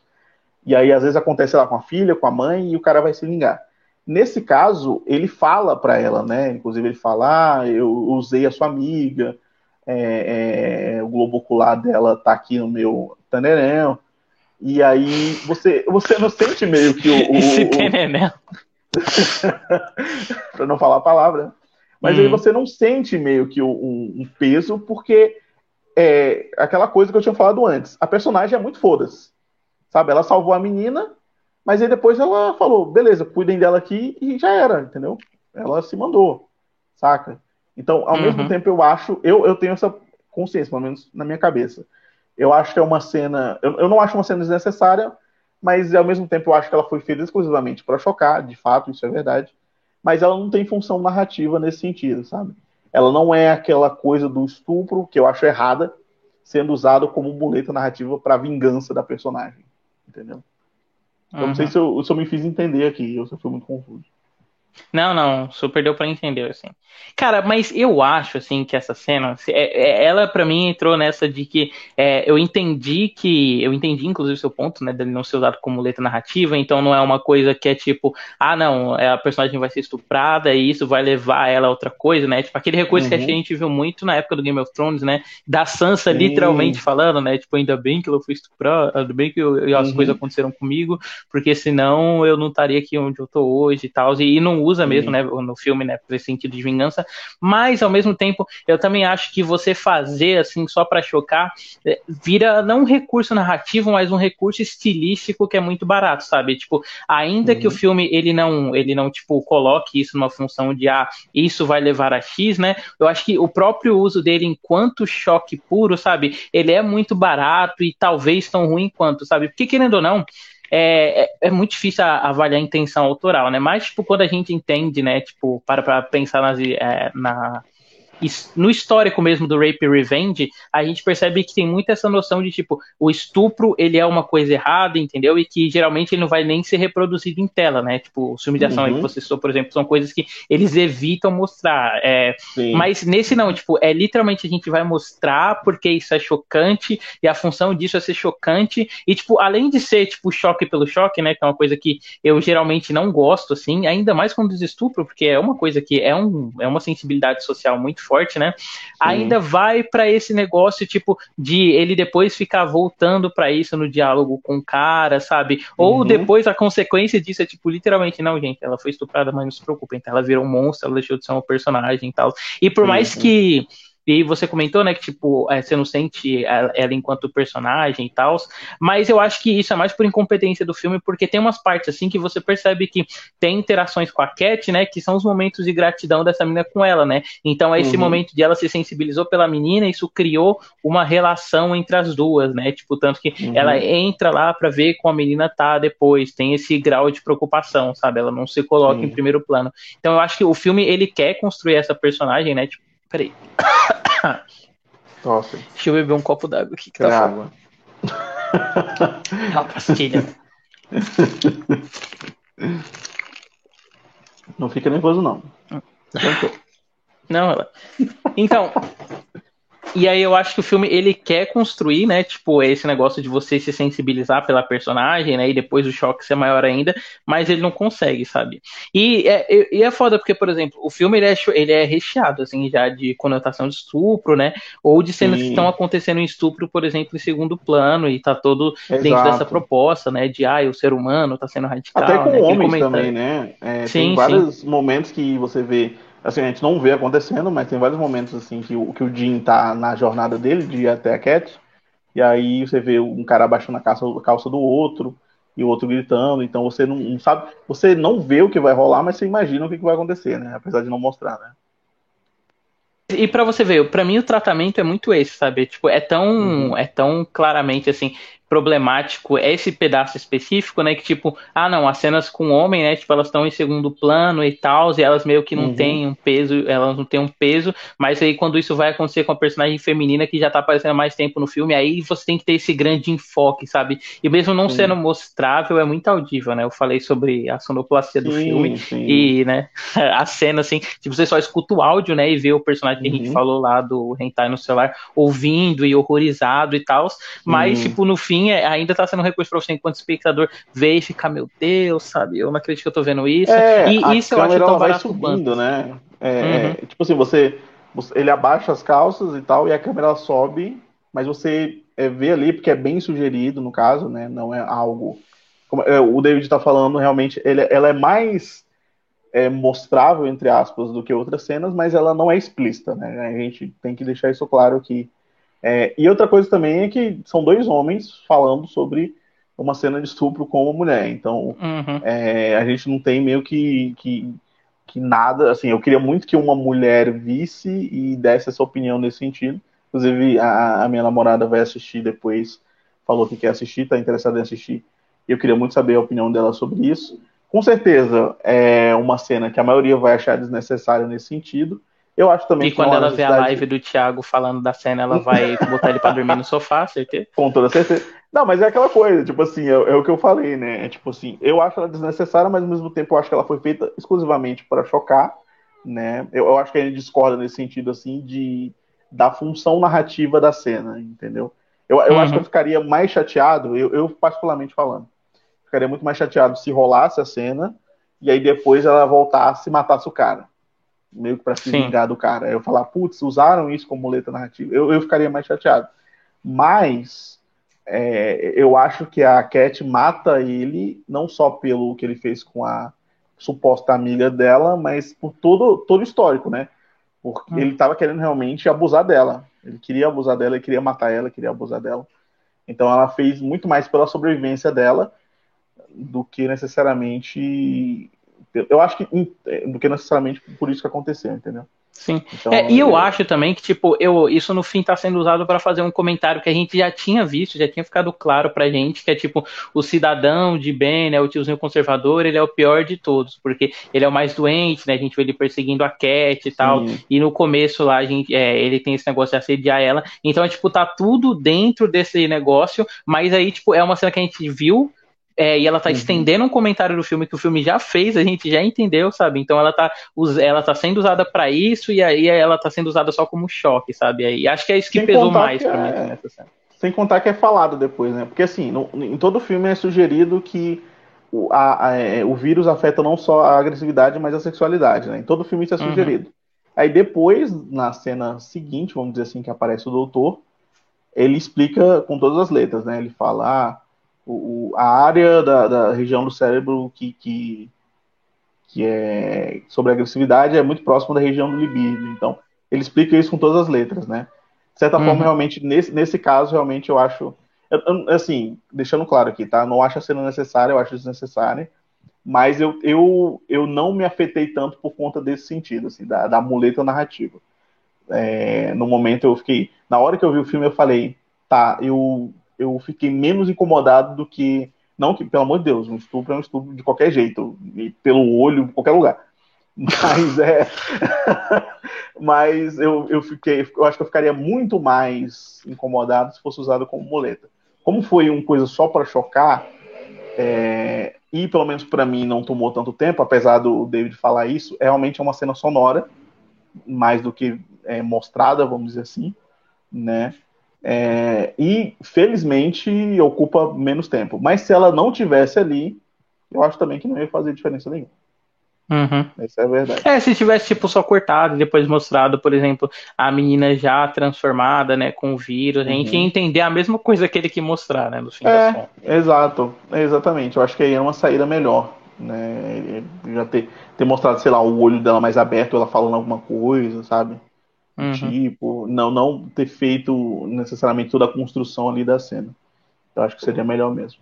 Mas continuando a falar sobre o filme, depois que acontece isso, a Cat encontra o doutor, né, The Doctor, que é um cara que passou, o mesmo cara que passou falando que o nome do vírus é o vírus Alvin, que estava na entrevista na TV, e aí ele começa a pedir para ela se banhar, é, deduzir que ela seja imune, enfim, é, e daí a Cat acaba encontrando uma criança, né? É legal porque ela, ela vai perguntando para ele, falando assim, ah, por que, você tá aqui na maternidade? Né? Ele fala, não, porque foi o único lugar e tal que eu consegui, que eles não invadiram, não sei o que, não sei o que. Isso antes dela matar o cara, né? Ela, ela conseguiu matar o. Logo depois, né? Na verdade, ela conseguiu matar o cara com muita agressividade, o, o businessman. Né? Até tinha esquecido disso, que ela, eles se encontram, ela mata ele. E aí. E mata ele com consegue... extintor, né? Tipo, teve referência tanto ao Iluminado quanto à turma do Didi. a referência forte à turma do Didi, irreversível também. Tem uma cena que o cara matou outro com extintor. É... Mas aí ela consegue entrar lá, ela fica perguntando, é algo que o roteiro vai colocando, né? Ela fala, ah, por que você tá na maternidade e tal? Ela fala, não, porque aqui era mais tranquilo, não sei o que, não sei o que. E aí logo depois você descobre que o cara tá. Ela acha um bebê no lixo, né? O cara tá injetando o vírus é, em bebês para poder ver se eles são imunes para poder fazer um antivírus, né? É, um uhum. antídoto, vamos dizer assim. E aí, logo depois, ele, ele injeta nela e, como ela não se infecta, ele percebe que ela é imune. E aí, ele pede um helicóptero e eles, eles vão se dirigir até esse helicóptero, né? Só que aí, o Jim consegue chegar. Né? Eu acho muito legal esse plano, que é um plano que mostra meio que a silhueta dele, você não sabe se ele está infectado ou não, mas na cabeça, você se uma pessoa esperta, você já sabe, ah, deve estar tá infectado. Uhum. Senão é, e já tinha tido uma cena, né, antes também, que, tipo, ele dá meio que uma alucinada sozinho, assim, tipo, ele olha pra água é... e ele dá aquela choradinha, que é uma coisa bem forte que o filme faz também. Pô, essa cena Os é infectados, bom, eles choram, assim. É verdade, pô, essa cena é muito boa, não lembrava a cena da água, né? Que ele, que ele hum. dá uma alucinada mesmo. Ele acha que tá morrendo. E aí ele chega lá no hospital e aí ele tenta salvar, entre muitas aspas, a Cat, porque ele quer matar ela também, né? E aí acaba tendo um embate dele com o doutor e o doutor acaba se fudendo no processo. Só que o doutor também se infecta, né? Antes de morrer, ele meio que se infecta ali também. Ele fala que é. sente um prazer em matar os bebês. Né? É, tipo, esse que é o foda, né? É, apesar dele não, tipo, ele é infectado depois, né? Mas apesar disso, a gente vê que no começo ele é outra dessas pessoas que tem pensamentos muito fortes sociopatas. Ele, não, os bebês vão ser devorados por eles, você não percebeu que o que eu fiz aqui é melhor, sabe? Porque eles que estão morrendo sozinhos quando eu infecto eles, não, eles não estão sendo devorados. Não, eles falam que eles seriam devorados e estuprados por ele, né? Então é muito melhor que ele só infecte os bebês sozinhos, assim. Exatamente. E aí, depois do embate, o doutor acabou morrendo. E aí vai para a cena mais emocionante, né? Que é a, a Cat tentando é, falar com o Jim, né? Só que o Jim tá naquela naquele transe ali, né? Tá com infectado e tal. E ela consegue trancar o portão. Eles ficam falando pelo portão.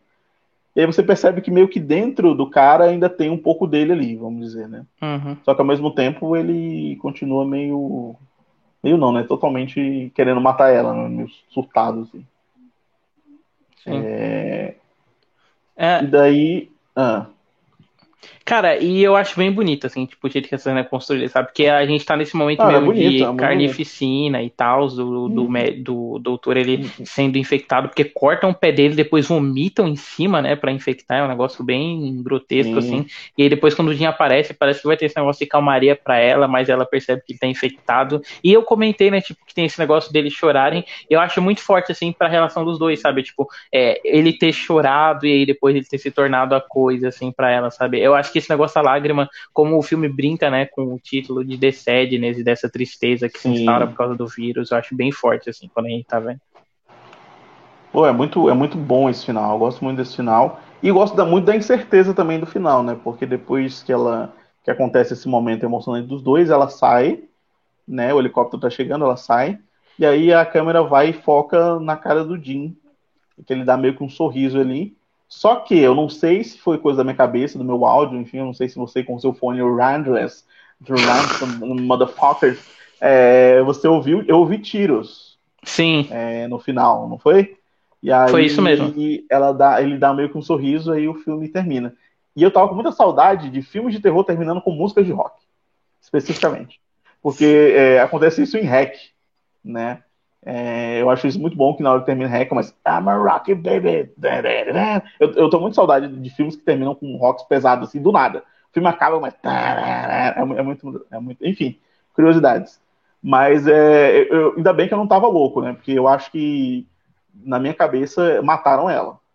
mataram. Certeza. É, é tipo né? assim, o filme até constrói assim para você perceber que ela parece que tá imune, mas no fim ela também foi infectada, sabe? Porque tem Sim. esse negócio, né, do, do doutor infectando ela, ela não se infectando cinco minutos, mas você vê que, tipo, em uns momentos assim, ela meio que tem uns tiques, sabe? E para mim ele sorrindo é muito isso, ele percebendo que ela também foi infectada, e aí uhum. o pessoal matando ela no helicóptero porque ela foi para cima dos caras, sabe? E aí, tipo, se encerra bem no The Sadness mesmo, porque é, é só a tristeza que fica, assim, sabe? Tanto para um quanto para para outro, ele vivo e infectado, ela morta e prestes a se infectar. Forte, forte. Como diz Casemiro, forte. É isso. David, o ano da purificação, você tem algo mais a falar sobre The Sadness? Você vai manter a sua nota em 3 de 5. É... Pensando aqui, Thiago. Você tem alguma consideração final, meu querido, antes de, de encerrarmos aqui a nossa live? Uhum. Ah, eu só queria comentar que eu acho que a gente não comentou, né? É, a gente falou uhum. que ele, foi feito durante a pandemia, orçamento limitado, mas eu gosto como ele consegue brincar com algumas coisas da pandemia, tipo, usar máscaras que foram jogadas na rua do chão, e aí ele sofre um personagem uhum. andando, é, tipo, e num plano que mostra essas máscaras, sabe? Então, é, tipo, remete essa coisa do Covid ao mesmo tempo que trabalha para criar um mundo próprio de infecção do de infecção no filme também. E também no momento que a gente está agora, né? Porque ali naquela cena do trem, por exemplo, tem gente de máscara e tem gente sem máscara, né? Uhum. Em vários ambientes fechados ali no hospital também tem gente de máscara e gente sem máscara. Então, é bem no momento que a gente está agora, porque a máscara foi liberada, mas ao mesmo tempo algumas pessoas continuam usando, né? Então, é, eu achei isso muito legal, muito interessante. É um, uhum. é um reflexo, assim, né? Apesar, como a gente falou, dele ter alguns defeitos, algumas artificialidades em alguns momentos, eu acho que eu, eu gostei muito do filme, eu continuo mantendo a minha nota, porque quanto mais eu penso nele, eu gosto muito de filmes assim, quanto mais eu penso nele, mais eu gosto dele, é, apesar das cenas polêmicas, de alguns erros, enfim. Quanto mais eu penso, mais eu, eu curto. E com certeza aí vai estar tá, é, na minha lista de filmes de terror desse ano, com toda certeza. É, e no final do ano, quando a gente faz o nosso prêmio aqui do Não Acredito em Nada Awards, com certeza ele vai estar disponível em alguma categoria. Não sei ainda qual, mas qualquer coisa vai estar na categoria filmes com Machado, ao lado de Iluminado, e, e filmes com Instintor ao lado de, de Didi. Mas é isso. É... David, meu querido, é, agradecer demais a tua presença aqui, foi incrível. É, fala para as pessoas, se as pessoas querem assistir The Sadness, viajem até os Estados Unidos, é, ou está disponível por aí, do jeito que vocês já sabem. Né? Ou e só queria... paguem um VPN, aí vocês assistam no streaming dos Estados Unidos, assim, que foi Exato. o que a gente fez também, né? A gente que não conseguiu ir com o nosso colaborador da Odisseia, né, para os Estados Unidos, a gente fez isso. Exato. Pois é, então, exatamente. Mas eu queria agradecer demais ao David pela presença. Pedir para vocês seguirem o Pinguim Dançarino, acompanharem o David também é, em suas fotos, em seus projetos. Aqui embaixo vai ter as redes sociais do David, o portfólio dele e também um link para o podcast para você ouvir. David, suas considerações finais, meu querido. Uhum. É, então, o The Sadness pra mim, ele é meio que uma inconstância, assim, né, em notas, porque tem coisas nele que eu elogiei, né, que eu gosto bastante, tipo esse tom de melancolia, as coisas que vai se instaurando e tal, é, e pra mim isso é bem legal, assim, é, por isso que eu dei um 3, mas é um 3, assim, com aquele gostinho de 3,5, sabe, porque tem coisas que eu acho bem legais, mas às vezes eu acho que ele cai nesse negócio de, o comentário superficial, do, ah, é que o mal, é, o mal da humanidade é o homem, as pessoas já eram ruins antes de infectarem, sabe, o homem é o lobo do homem, né? Exatamente, né? Ai, cara. E que é aquele negócio que a gente já viu, tipo, em N e outros filmes, ele não se importa em fazer de maneira diferente, até porque o foco dele, para mim, não é esse, né? Tipo, é criar essa distopia dentro de um, do universo universo viral assim mesmo, né, baseado no que a gente viveu assim de Covid, Sim. e por isso que para mim quando ele vai para esse outro lado assim, ele meio que se dispersa, sabe? Ele erra mais.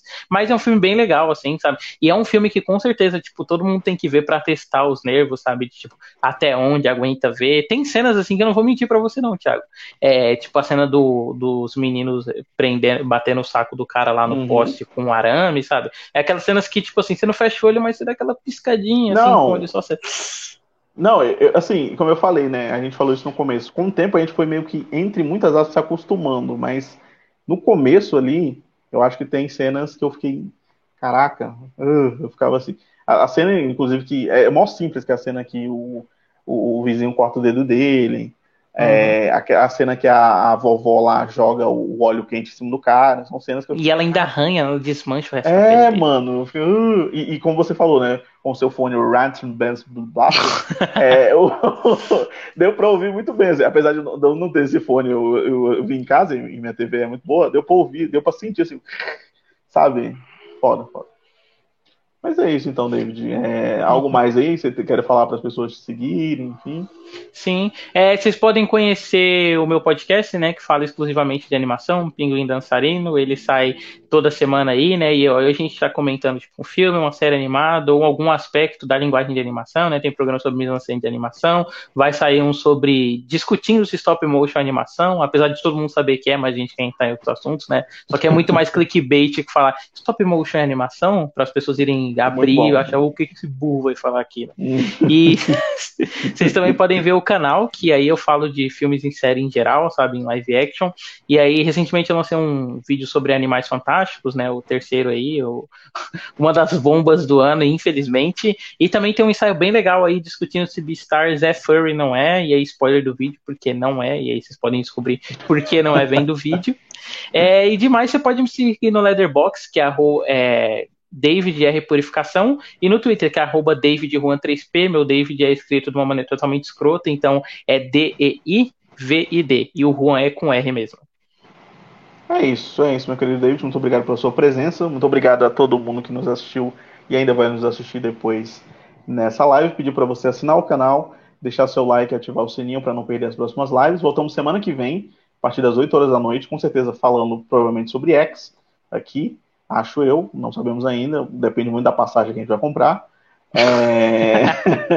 e amanhã tem live falando sobre as estreias da semana, falando sobre as notícias. Quinta-feira estarei com o Will lá é, no, no, Instagram falando sobre o terceiro episódio de Cavaleiro da Lua, é, às 8 horas da noite. E... Coragem. Coragem, coragem. E queria dizer que a crítica, aproveitando que o David falou, né, de Animais Fantásticos 3, a crítica está disponível do David lá em audicea.com, se você quiser conferir. Beleza? Uhum.